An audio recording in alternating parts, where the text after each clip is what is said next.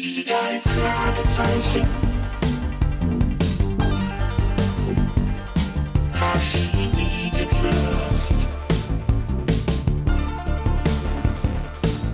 Das ist der Podcast mit Pechling und Andreas Fröhlich. Das ist der Podcast mit Pechling und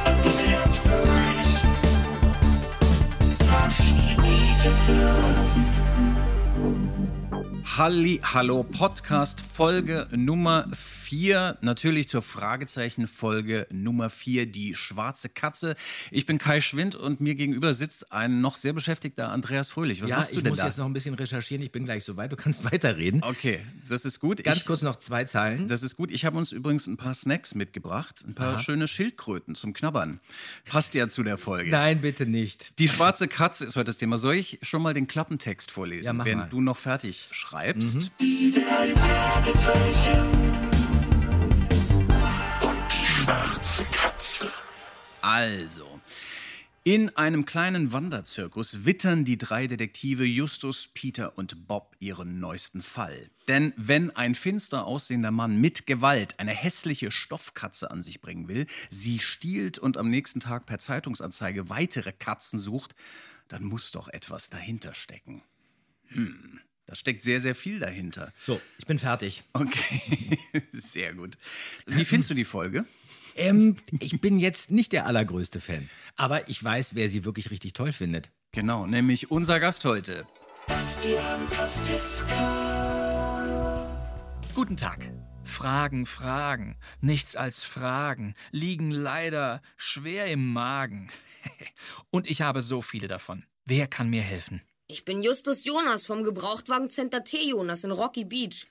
Und das sind meine Freunde. Bob Andrews. Peter Shaw. Justus Jonas, das Pummelchen aus dem Kinderfernsehen. Ja, wer sich an solche Zeilen erinnert, der ist so bekloppt wie ich.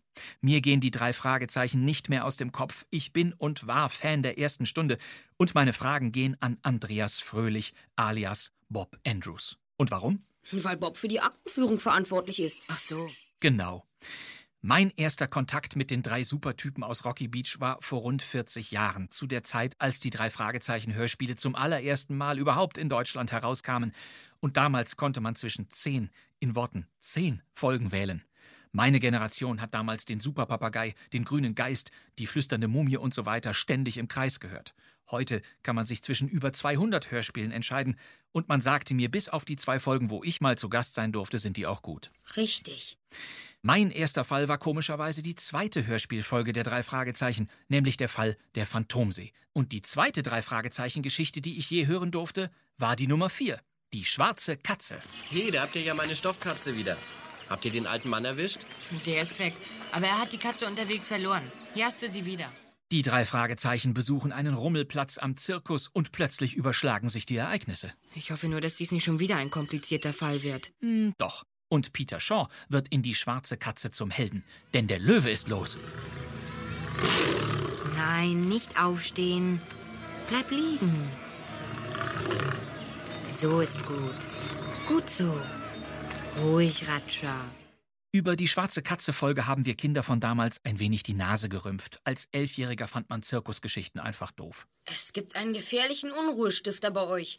Wenn wir ihn nicht erwischen, muss der Zirkus bald dicht machen. Zirkus, pff, sowas sollten die fünf Freunde übernehmen.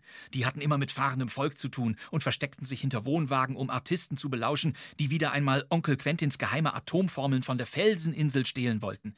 Aber von den drei Fragezeichen erwartete man ein richtiges Rätsel, Schattengestalten oder wenigstens den Einsatz eines Peilsenders. Nichts davon in der schwarzen Katze. Und trotzdem gehört diese Episode zu den besten überhaupt. Für mich sieht das Jahr genauso aus wie eins der Kostüme des einzigartigen Gabbo. Was für ein einzigartiger Mensch. Gabbo. Der einzigartige Gabbo. Heute noch mein Passwort. Hoffentlich begreift ihr jetzt, dass es besser ist, mir nicht zu nahe zu kommen.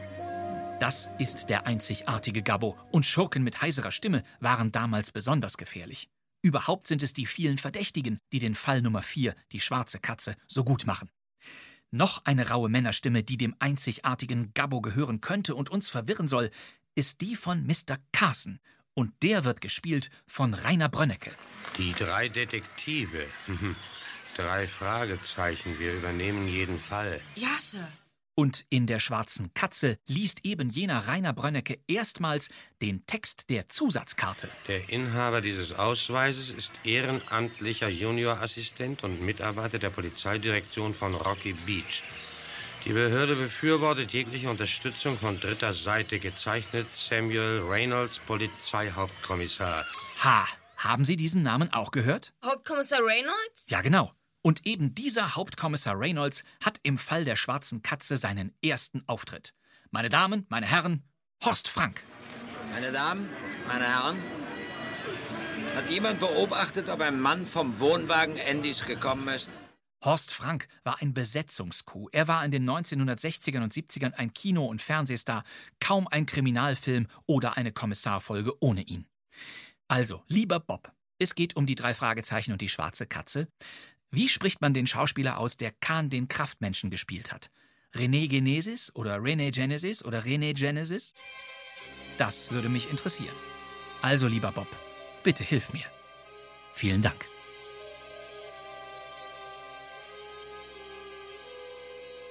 Ja, mein lieber Bastian, ich habe Folgendes dazu jetzt gerade noch recherchiert. Also, der Sprecher von Khan, dem Kraftmenschen, wird René Genesis ausgesprochen. Das war ein deutscher Schauspieler, der in Rotterdam geboren wurde, spielte bis in die frühen 80er Jahre am Ernst-Deutsch-Theater in Hamburg und dann stand er vor der Kamera bei äh, St. Pauli Landungsbrücken, die Unverbesserlichen, Stahlnetz, Gestatten, mein Name ist Cox, war auch dabei und die Gentlemen bitten zur Kasse.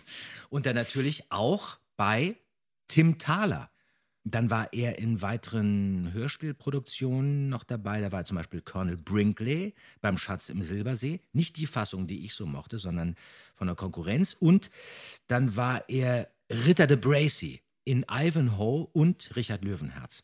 Und er ist mit 98 Jahren 2016 verstorben. Das hast du sensationell recherchiert. Ja, das kann ich. Freut sich Bastian bestimmt sehr. Wenn wir über die Sprecher in der Schwarzen Katze sprechen und in die Credits gucken, da taucht da ein merkwürdiger Ivan Raczynski auf. Und dahinter versteckt sich eine Europasprecherlegende, nämlich Karl Ulrich Mewes. Der ist ja schon mal aufgetaucht, wir haben ihn schon mal erwähnt, aber jetzt müssen wir ein bisschen genauer über ihn sprechen. Für mich ist das eine Stimme meiner Kindheit auch. Ich Mhm. verbinde ihn mit den fünf Freunden im Zeltlager. Da ist er Holzbein Samuel Nein, und okay. äh, faselt immer von den Geisterzügen, die Spricht er da auch mit der Stimme? Er Ja, spricht okay, mit ja. dieser Stimme und er ist natürlich der Original Grobi aus der Sesamstraße. Ja, natürlich. Ja. Der Original-Grobi. Der Original Grobi. Was dann später Robert Missler war. Genau, Auch, ja. richtig. Was sehr interessant ist, weil in dieser Folge in der Schwarzen Katze ist er ja der einzigartige Gabbo. Reich mir nochmal das Originalmanuskript von Frau Körting. Was ganz interessant ist, hier steht nämlich, laut Skript sollte er heiser klingen, damit man seine Stimme nicht so erkennt. Genau. Man merkt es aber trotzdem. Man merkt es halt, das ist wieder auch so ein typischer Fall, der eigentlich sehr visuell gedacht ist. Ne? Da geht Mhm. es um Masken und Verkleiden und Tätowierungen und Perücken und so. Wie macht man das stimmlich? Gut, okay, man ist heiser, das hat ja Bastian auch schon erwähnt. Mhm. Aber man erkennt ihn natürlich sofort. Auch merkwürdig, weil er natürlich eigentlich, wir wissen von Grobi und den fünf Freunden, seine Stimme eigentlich wunderbar Hat verstellen er nicht kann. auch bei Loriot mitgemacht? Genau, es Ja. ist auch ein Loriot-Schauspieler. Ödipussy, Papa Ante Portas. Mhm. Und, lieber Andreas, es gibt noch eine sehr interessante Verbindung zwischen dir und Karl Ulrich Mewis, die ich herausgefunden habe. Ja, habe ich mich verschluckt. Das ist ja wirklich, erzähl doch Jetzt mal. bin ich gespannt. Er spielt nämlich in einigen Folgen der Serie Die Wicherts von nebenan mit. Mhm. Und das machst du ja auch. Aha. Es gibt eine Folge, wo du auftauchst. Der Rollenname ist Martin. Ich Ja, hab das die, stimmt. habe die einmal gesehen. Da gibt es eine Stelle, da gab es ein Fest zu Hause. Es artet völlig aus und da sind noch andere Partygäste, unter Moment anderem mal. auch du. Ne, das stimmt ja nun nicht, was du erzählst, weil das ist, ich heirate eine Familie. Ach du liebe Ja. Güte, natürlich. Ja. Äh, okay. Nee, das ist, ich heirate eine Familie mit Julia Biedermann und äh, der Regisseur. Peter Weck. Peter Weck, Ja. genau. Und wie hieß sie nochmal? Die Mutter? Te- Angie? Tekla Carola Tekla. Carola Okay, da das war toll, das war Das- großartig. das habe ich völlig Das war toll. Ja. Die Wicherts habe ich wirklich nur wegen des Geldes gemacht. Nein, Ja, erzähl. doch. Was war denn deine Rolle da? Nee, bei den, da war ich Martin. Ich habe die kleine Rolle, da war ich wirklich nur der Partygast bei Okay. Ich heirate eine Familie. Ja. Legendär kann man sich im Internet übrigens noch angucken. Gibt es wirklich Andreas Fröhlich als betrunkener Partygast? Da habe ich dann irgendwie die Bohle Genau. getrunken. Richtig.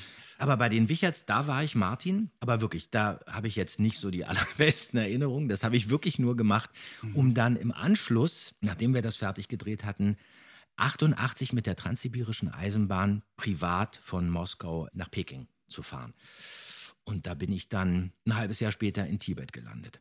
Wahnsinn, du Ja. warst so lange am Stück unterwegs. Ja. Welche Länder hast du denn da bereist? Ja, also erstmal durch äh, Russland, dann in China, dann durch China durch, dann mit dem Schiff Yangtze Kiang runter. Dann war ich übrigens auch erstaunlich, dass ich mich da noch nicht angesteckt habe, in Wuhan. Ich war in Wuhan auf dem Tiermarkt. Nein. Da habe ich Sachen gesehen, die kannst du dir nicht vorstellen. Da waren Tiere, die ich noch nie gesehen hatte, in ganz kleinen Körben. Es war horrormäßig. Und da bin ich wirklich auch krank geworden. Ich bin wirklich krank geworden. Ich lag dann zwei Tage in so einem riesengroßen Dormitory mit äh, Bauchschmerzen und mir ging es wirklich überhaupt nicht gut. Ich hatte mich einfach nur an irgendwelchen Salat vergiftet oder irgendwas, obwohl wir auf diesem Schiff auch 14 Tage lang wirklich nur Fisch und Reis gegessen haben. Oder Reis und Fisch. Es war wirklich furchtbar. Aber dann kam ich weiter, dann nach Chengdu und von Chengdu bin ich mit einem Pilgerbus nach Tibet und da war ich so glücklich. Tibet war das Größte. Das fand ich echt toll. Und dann mussten wir Tibet aber verlassen, weil es zu Unruhen kam unter den Mönchen. Und dann mussten alle mit dem Bus über den Himalaya rüber am Mount Everest vorbei nach Nepal. Und von Nepal bin ich dann weiter nach Indien, dann war ich noch in Kathmandu, dann war ich in Indien, in Kalkutta und bin dann bis nach Goa. Das ist ja Wahnsinn. Ja. Wie hast du dir das denn finanziert? Hast du unterwegs gearbeitet? Ja, oder? die Wicherts von Und die. Wicherts von nebenan. Du hast die ganze Gage die ganzen, quasi. es waren, glaube ich, 8000 Mark und ich habe 8000 Mark benötigt für ein halbes Jahr. Wahnsinn. Ja. Das ist ja Und habe luxuriös gelebt. Ja. Und wenn man so lang unterwegs ist und du warst ja wahrscheinlich die meiste Zeit auch alleine. Nein, äh, ich war mit einem Freund unterwegs. Ah ja, okay. Mhm. wir haben uns dann später in Indien haben wir uns getrennt, aber ich bin mit einem Freund zusammen losgezogen. Und dann warst du sozusagen ja wirklich raus ein halbes Jahr. Keine Aufnahmen, keine Fragezeichen, Nein, nichts. erstaunlicherweise zu der Zeit wurden auch, glaube ich, da ging es so ein bisschen abwärts. Also 88, dann haben wir auch nicht viel produziert. Mhm. Und als ich wiederkam, da wusste ich dann, jetzt bin ich kein Schauspieler mehr, ich möchte nicht mehr vor der Kamera stehen. Ich habe noch ein bisschen Theater gespielt danach, Drehbücher geschrieben und sowas, aber dann wollte ich als Hörspieler arbeiten und dann entstand für mich eigentlich meine Berufsbezeichnung, die ich mir dann selber gegeben habe. Ich wollte Hörspieler sein. Und es ist eine Mischung aus der wahrscheinlich nicht so tollen Erfahrung bei den Wicherts von nebenan und der Reise durch halb Asien, die dich dazu gebracht hat. Oder was? Eine Initiationsreise. Ja, richtig. Ja. Hast du da eine besondere Beziehung entwickelt zum Stimmlichen, nur mit der Stimme zu arbeiten? Oder warum verschwindet der Schauspieler als Bühnenperson oder Filmperson? Als ich wiederkam, bekam ich wirklich zwei Wochen später ein Angebot, in einem Film mitzusprechen. Ein Typ taucht da auf, der ist so ein bisschen schüchtern und da würdest du wunderbar passen. Der Typ heißt Ethan Hawke und spielt mit in Club der Toten Dichter. Und das haben wir gemacht. Oh Captain, mein Captain. Da wusste ich, als ich das gespielt hatte, dass ich zum allerersten Mal mich fühlte, mich spürte auch als Sprecher. Also ich konnte Sachen plötzlich richtig empfinden und da dachte ich, nee, ich möchte Synchron machen, ich möchte Hörspiel machen, ich möchte solche Sachen machen, ich möchte im Dunkeln arbeiten, ich möchte jetzt nicht unbedingt irgendwo in irgendwelchen Serien mitspielen. Da habe ich mich eigentlich immer unwohl gefühlt. Mhm, spannend. Und dann ging es ja weiter mit den Fragezeichen irgendwann auch. Das ging dann, auch wieder. mit den Fragezeichen Ja, weiter. genau. Lass uns zur Folge zurückkommen, denn es gibt einen ganz besonderen Auftritt. Bastian hat es auch schon erwähnt, zum ersten Mal Kommissar Reynolds. Horst. Frank. Horst Ja. Frank. Und das ist natürlich, da kriege ich sofort auch eine Verbindung, du hast es vorhin schon erwähnt, Tim Thaler. Als Kind gesehen, wo er einen Bösewicht spielt, vor dem man wirklich Angst hat. Wie heißt der? Lefouet? Ja, Also wenn man es umdreht, Teufel. Ne? Teufel, Ja, genau, richtig. Und das war er auch. Und eine andere Verbindung, die ich zu ihm habe, ist die Gruselserie, die Europa-Gruselserie, wo er Tom Forley mit seiner Frau Irene Fox, tatsächlich auch gespielt von seiner wirklichen Frau, Kollecker. Richtig. Seiner Frau. Wo man das verbindet. Und das ist auch wahrscheinlich, wenn man sich das heute anhört, könnte man auch nicht mehr so machen. Da kommen sämtliche MeToo-Hashtags äh, sofort schlagen an, wenn man sich diese Dialoge anhört. Aber er hatte natürlich diese dämonische Präsenz und auch diese ganz besondere Art zu sprechen. Ja, er war wirklich einer der bösen Männer des deutschen Films und stimmlich auch. Ja. Also wenn Klaus Kinski keine Zeit hatte, hat man ihn angerufen.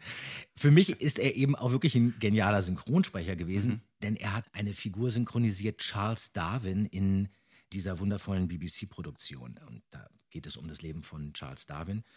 Und was auch interessant ist, das sollte man unbedingt erwähnen, sein Ausflug in die Musikbranche. Singen konnte er jetzt nicht so gut. Also hat er einfach gesprochen, meine Zeit mit dir. Da gibt es eine Aufnahme von 1979, die kann man sich bei YouTube ansehen. Schaut euch das wirklich mal an, das ist der Hammer, nachdem ihr die schwarze Katze gehört habt. Da steht er mit offenem Hemd, Goldkettchen und Zigarette in der Hand auf der Bühne und erzählt über die Zeit mit dir. Und alle Frauen sind dahingeschmolzen. Genau, wer- Diesen Song hat Bastian Pastewka auch mal in ähm, einer Folge thematisiert. Es gab ja auch Ausflüge anderer Schauspieler in die Musikindustrie. Gab es übrigens auch bei Gerlach Fiedler. Ja, wie wir herausgefunden haben oder ich recherchiert habe, gibt eine Single umsonst und auf der B-Seite Ab morgen lebe ich gesund. Genau. Und man muss sich das Cover mal anschauen. Auch das empfehlen wir. Wir verraten nicht. Wir verraten nicht so viel, das kann man im Internet recherchieren. Und wenn ihr noch nicht die anderen Folgen vom Haschemitenfürst, der Bobcast, gehört habt, da findet ihr auf jeden Fall noch Anmerkungen zu Gerlach Fiedler. Aber zurück zu Horst Frank. Wir waren oft mit ihm zusammen im Studio. Ich verstehe das gar nicht. Der wollte das immer. Der wollte mit uns zusammen diese Szenen aufnehmen. Er war immer so ein bisschen unnahbar und hat natürlich immer im Studio bei geschlossenen Fenstern geraucht. Dann waren wir auch einmal, das ist ganz interessant, zusammen mit ihm in Baden-Baden. Da waren wir Teil eines Preisausschreibens. Der Gewinner konnte nämlich einen Nachmittag mit den drei Fragezeichen, mit Kommissar Reynolds und mit Heike Dine Körting gewinnen. Und die Krönung war ein Helikopterflug über die Stadt. Und da sind wir dann genau vor dem Spielcasino in Baden-Baden auf dem Rasen gelandet. Und da hat Horst Frank mir mal 100 Mark für die Spielbank geschenkt, weil ich ihm Zigaretten geholt habe und eine Flasche Bommelunder. Okay, das ist. Kann man nicht toppen. Eigentlich müssen wir hier aufhören. Das Ja. ist, äh, ich, ich bin völlig straff. Oh Gott. Das ist Wahnsinn. Das heißt, ihr hattet sozusagen ein gutes Verhältnis, aber du warst so eine Art gut La Nein, wir haben uns Laufbote. wirklich gut verstanden. Nein, ich mochte den wirklich total gerne. Ich fand den super. Ich fand, der war cool, der war lässig. Ja. Und er hatte eben auch diese Augen, diesen Blick. Ja. Man hatte immer ein bisschen Angst vor ihm, Ja. aber er hat einen dann auch mal so in den Arm genommen. Der war cool, der Typ. Ja, genau. Und das scheint natürlich durch, das hört man, weil er auch diesen Duktus hat. Es ist irgendwas ist auch mit dem Unterkiefer, glaube ich, dass er das so spricht, wie passen er die spricht. Zähne eben irgendwann nicht mehr so richtig. Aber das wird uns allen passieren. Das wird uns passieren, genau. Äh, Kommissar Reynolds, bis Folge 36, bis zum Superwahl war er dabei. Legendär. Was ich auch ganz interessant finde, wenn man hier reinguckt, ähm, Andy, die Rolle Andy, die ja eine große Rolle spielt in der Stefan Folge. Schwade. Stefan Schwade, genau. Da auch interessant, dass die Rolle Andy nochmal auftaucht in einer viel späteren Folge, im Blauen Biest. Und das gibt es ja auch nicht so oft, dass quasi Charaktere, also Figuren aus der alten Zeit nochmal auftauchen dürfen. Ich glaube, es hat ein bisschen was mit den jüngeren, neuen Autoren zu tun, die irgendwie auch damit groß geworden sind, ne? Mhm. teilweise, und dann auch Lust haben, diese alten Figuren nochmal zu aktivieren. Und er ist auch dabei in der Neuauflage der Schwarzen Katze, die er nochmal aufgenommen hat. Genau, was gar nicht so leicht war, ihn wiederzufinden, denn äh, Stefan Schwade ist mittlerweile Arzt. Der arbeitet gar nicht mehr als Schauspieler. Und Frau Körting hatte die Telefonnummer von ihm nicht und hat ihn dann für die Neuaufnahme übers Internet gesucht und da dann auch gefunden. Die Rolle, das ist ganz interessant, wenn wir jetzt hier nochmal auf das Deckblatt gucken. Ja. Von Andy sollte ursprünglich übrigens Stefan Krischinski sprechen, steht hier laut Deckblatt. Und Stefan Schwade mochte ich total, weil er in dem Hörspiel Reise zum Mittelpunkt der Erde mitgesprochen hatte. Da war er echt toll. Das habe ich mir ganz oft angehört. Und bei einer anderen Jules Verne-Geschichte im Fernsehen hat er 1973 auch bei der geheimnisvollen Insel mitgesprochen, zusammen mit Omar Sharif. Mhm. Also Wurde richtig. das damals verfilmt, so ein Vierteiler. Ja. Sehr schön, wunderbare Musik. Mhm. War toll. Und bei dieser Neuauflage wollte ich dich mal fragen, ich finde es ganz interessant, ich habe mir die auch nochmal angehört. Mhm. Ist ja auch viel dazu nochmal gebaut worden, die ist auch wesentlich länger. Mein Eindruck ist, dass du da versuchst, den Bob wieder jung anzulegen. Du machst, Ja. die Stimme ist irgendwie anders. War das Absicht? Ich habe mir das wirklich alles vorher angehört, weil ich muss dazu sagen, ich habe die Folge nie gehört. Ich habe sie mir wirklich angehört in dem Augenblick, als es hieß, wir machen die jetzt neu. Ich wusste nicht, um was es geht.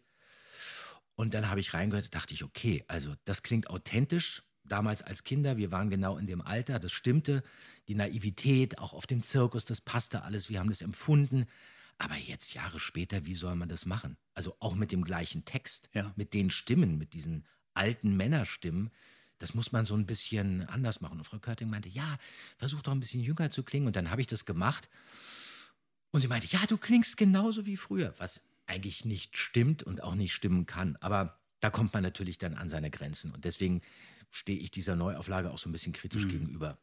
Ja, ich fand das auch, dass es ein bisschen so eine Schieflage dann gerät. Man hat irgendwie, entsteht da so ein Dilemma. Und mich Es ist ja eigentlich ursprünglich eine Planetariumsfolge. Ja, genau, richtig. Das war fürs Und Da hat das Planetarium auch, finde ich, gut funktioniert mit den ganzen Images und so weiter.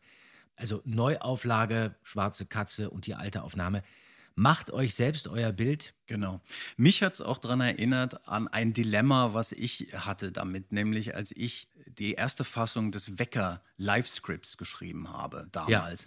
Und da erinnere ich mich noch sehr gut dran, dass ich im Prinzip die Originaldialoge übernommen habe. Mhm. Und ich weiß noch, dass du mich da anriefst und sagst, Kai, sorry, das geht nicht. Nein. Wir können das so nicht spielen, schon, Schon gar, nicht gar nicht auf der Bühne. Auf der Bühne, Ja. genau. Und ich war da erstmal, ich hatte natürlich auch so eine Ehrfurcht. Das ist natürlich Wahnsinn, weil man jetzt in diese alten Geschichten einsteigt. Ja. Ich hatte das Buch und man traut sich da fast gar nicht ran. Und ich weiß noch, dass du mir gesagt hast, mach dich mal locker. Äh, Mhm. Bau eine andere Sprache und leg uns das in den Mund, so dass Ja, es ja. passt irgendwie. Ja, weil sonst ist das irgendwann auch peinlich. Das funktioniert nicht mehr, wenn wir dann auf der Bühne stehen und die Dialoge und die Sätze von vor 30 oder 35 Jahren von uns geben. Das wird dann irgendwann auch für uns anstrengend, weil wir uns dann irgendwie verbiegen müssen. Und einmal ist es lustig, aber nicht die ganze Zeit. Genau, man kann das schön dosieren, man kann so einzelne Zitate nehmen, das haben wir ja auch gemacht in den anderen Shows dann immer, aber ansonsten darf man es nicht überstrapazieren, das stimmt total. Lasst uns noch mal ins Skript reinschauen. Ja, ich habe da nämlich ein paar Sachen entdeckt, die finde ich sehr, sehr interessant, die sind mir hier aufgefallen. Zum Beispiel auf Seite 8, da steht, dass, wenn du mal guckst, Mhm. Ein Satz von Bob gesprochen wird, der aber im Hörspiel von Peter gesprochen wird. Interessant. Du hast vollkommen recht. Genau. Wir sprechen von den Vorfällen. Das war eigentlich wirklich Bob zugedacht, aber ich hatte mal wieder ein paar Schwierigkeiten mit den drei Vs hintereinander. Also Vorfällen von Ventura und San Mateo. Klappte nicht sofort, deswegen musste das Peter sprechen. Okay, das erklärt es. Und dann vorher schon, was ich gefunden habe, ähm, Seite 7. Okay, genau. Hier, da geht es um meine Rechercheergebnisse. Da können wir mal kurz reinhören. Seht mal, was ich hier habe. Hast du rausgefunden, was im Zirkus los ist? Hab ich. Oh. Moment. Ähm, Im Notizbuch ist alles festgehalten. Lies vor. Ähm, so. Vor drei Wochen musste der Zirkus die Ponyreitbahn in Ventura schließen. Drei Ponys waren an vergiftetem Futter eingegangen. Und erst vor drei Tagen ist ein Feuer ausgebrochen, als sie nördlich von hier in San Mateo gastierten. Vier Zelte sind abgebrannt. Sowas. Wer hätte das gedacht? Genau. Im Skript steht aber eigentlich, ich soll das erzählen. Aber weil ich das nicht so richtig hinbekam, das klang total abgelesen. Und dann meinte Frau Körte, Moment mal, dann machen wir das doch einfach so, dann hast du jetzt hier deine Rechercheergebnisse und dann liest du die einfach ab. Und weiter ging's. Ja, und das war ja sehr elegant, weil man im Prinzip einfach Justus sagen lässt, lies mal vor, Bob. Und Mhm. dann, dann macht Mhm. er das. Aber es ist interessant, das hast du ja in unserer ersten Folge erzählt, dass das diese Sachen waren, wovor du tierisch Angst hattest, wenn diese langen Texte Ja, kamen. ja, ich hatte Ja. nicht richtig Angst, aber es war dann eben so, oh Gott, jetzt schon wieder so ein Dreizeiler und das lag mir noch nicht so. Mhm. Aber ich wurde langsam besser. Auf jeden Fall, das stimmt. Was ich sehr lustig fand, eine Stelle hier jetzt nochmal zu hören, die mich erinnert an ein sehr schräges Kopfkino, was sich immer bei mir aufgetan hat. Nämlich hier in dieser Folge wird zum ersten Mal ja die Zentrale erwähnt und die Zentrale bespielt. Andy besucht die drei Fragezeichen und kommt dann rein und beschreibt, was es da so alles gibt. Wir hören es uns mal an. Hallo Andy. Hallo. Willkommen in unserer Zentrale. Ha, fein habt ihr's hier. Ha, alles ist da.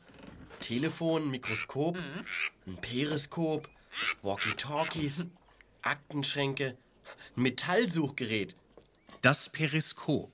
So, ein Periskop ist in meinem Kopf natürlich das, was man in einem U-Boot hat. Was sie, glaube ich, dann im Film auch genauso designt haben. Da Okay. gab es wirklich dieses Periskop. Aber dass wir eins hatten, wusste ich gar Nee, nicht. und das hat bei mir ein völlig schräges Kopfkino aufgemacht, weil ich mir immer vorgestellt habe, es gibt da so ein U-Boot-Periskop, Mhm. Ja. wo die drei Fragezeichen rausgucken und mich immer gefragt habe, warum gucken die nicht aus dem Fenster raus oder Also machen ich- die Tür wenn auf? ich das gewusst hätte, dass wir eins haben, hätte ich es ja schon öfter mal benutzt. Ja, genau. Ich wusste das gar nicht. Nein, genau. Und das finde ich sehr schräg, das jetzt hier nochmal zu hören und dass sich auch bei mir sofort wieder dieses Kopfkino einstellt, was ich als Kind da auch hatte, dass man da durch das Periskop guckt. Sag mal, eine Frage interessiert mich schon die ganze Zeit. Und das ist die, hast du die Folgen eigentlich als Kind oder während ihr die gemacht habt, selbst gehört?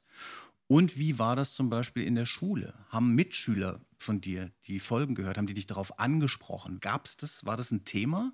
Also ganz ehrlich, ich habe da vielleicht mal reingehört, muss ich sagen. Also Okay. meine allererste drei Fragezeichen Folge, die ich gehört habe, war wirklich das Aztekenschwert. Steht bei mir hier noch als LP drin. Entweder habe ich die von Frau Körting mal bekommen, aber ganz ehrlich, die Leute, die normalerweise die drei Fragezeichen hören, die stellen sich vor, okay, ah Mann, ist das spannend und da sind die Räume und da ist dann der Berg und, und da ist der geheimnisvolle See. Wenn ich das höre, sehe ich das gar nicht. Wenn ich das höre, da ähm, sehe ich mich eigentlich nur vor dem Mikrofon sitzen und die Tür verschließt sich komplett, um sich das Ganze unvoreingenommen anzuhören. Ich sehe mich, Jens, Olli im Studio und nicht, oh, ist das spannend, was passiert denn jetzt? Ich sehe mir jetzt zum Beispiel auch keine synchronisierten Filme an, in denen ich mitgesprochen habe, weil ich, das irritiert mich total. Ich mache die nach zehn Minuten aus. Und drei Fragezeichen finde ich prima, aber habe wirklich jetzt erst im Zuge vom dunklen Taipan während der Vorbereitung angefangen, mir wirklich die Folgen anzuhören. Aber ich weiß bei vielen Geschichten überhaupt gar nicht, dass wir das da angeblich erlebt haben sollen. Okay. Und die Schulkameraden, was dachten die? Olli und ich, wir waren ja dann relativ schnell seit 1977 auf einer Schule, auf der Waldoberschule hier in Charlottenburg. Und da muss ich ganz ehrlich sagen, da hat man mich nicht drauf angesprochen, weil ich bin Jahrgang 65, meine Freunde haben das nicht gehört. Das ging eigentlich erst los, Jahrgang 68, das ist meine Schwester, Katrin. Da waren ein paar Leute in der Klasse, die die drei Fragezeichen auch gehört haben. Aber sonst hat mich da keiner angesprochen. Und wenn dann mal ein Taxi vorfuhr nach der Schule, damit wir dann ins Synchronstudio fuhren oder zum SFB, nach zweimal habe ich gesagt, bitte, das Taxi könnte das nicht vielleicht eine Straßenecke weiter parken. Das ist mir peinlich, wenn ich hier wie Graf Koks da in ein Taxi steige. Das war uncool, das hat man nicht gemacht. Und obendrein darf man nicht vergessen, wir hatten so viele Synchron- und Sprecherkinder bei uns auf der Schule. Sven Plate war da, Tini Plate, Ulrike Stürzbecher, Sebastian Fitzek war auch auf unserer Schule und noch viele, viele andere. Das war nichts Besonderes. Dorette Hugo, Uschi Hugo, die waren alle auf unserer Schule. Da konnte man jetzt auch nicht damit punkten und groß angeben. Man hat es runtergespielt. Was vielleicht auch so ein bisschen dafür gesorgt hat, dass man dadurch dann auch auf dem Teppich geblieben ist. Ja. Sag mal, Andreas, ich gucke ja die ganze Zeit hier auf den Schrank. Da sind ja die Genau. ganzen Platten. Ist das da Das oben? Sehe ich ist- das? ich- ich das zeig's dir Okay.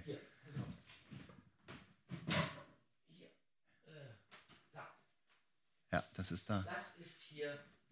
Das ist hier meine allererste Folge, das Aztekenschwert. Wahnsinn. Folge 23. Genau, die du selbst gekauft hast. Entweder habe ich das äh, gemacht oder aber ähm, Frau Körting hat sie uns mitgegeben. Mhm, toll. Ja, und bevor wir hier weiter über irgendwelche drei Fragezeichenplatten reden, wir sollten bei der Folge, weil es sich so anbietet, unbedingt nochmal über die Musik sprechen, die ja wirklich genial ist im Mittelteil. Ja, da gibt genau. es dieses Chef-Thema von Isaac Hayes. Wenn man genau hinhört, man hat das Gefühl, das ist wirklich original. Ich liebe das Stück. Wir hören mal rein. Ja. Kommt, Kollegen, wir hauen ab. Vielen Dank, Sir. Also, ihr, ihr, ihr könnt doch nicht so einfach. Ich werde die Polizei. Leicht verwirrt, der alte Knabe. Ja, das ist doch der Hammer. Das ist doch sensationell. Das ist die Wawa-Gitarre, das ist Original-Chef. Das ist geil. Und damit würde ich sagen, wippen wir uns auch dem Ende zu. Richtig, wir verabschieden uns, freuen uns auf die nächste Folge, Folge 5, der Fluch des Rubins. Genau, und da erfahren wir, was aus den 150 Tannenbäumen geworden ist, die Frau Körting in den 80ern an all ihre Sprecher geschickt hat. Ich freue mich jetzt schon. Macht's gut. Ciao.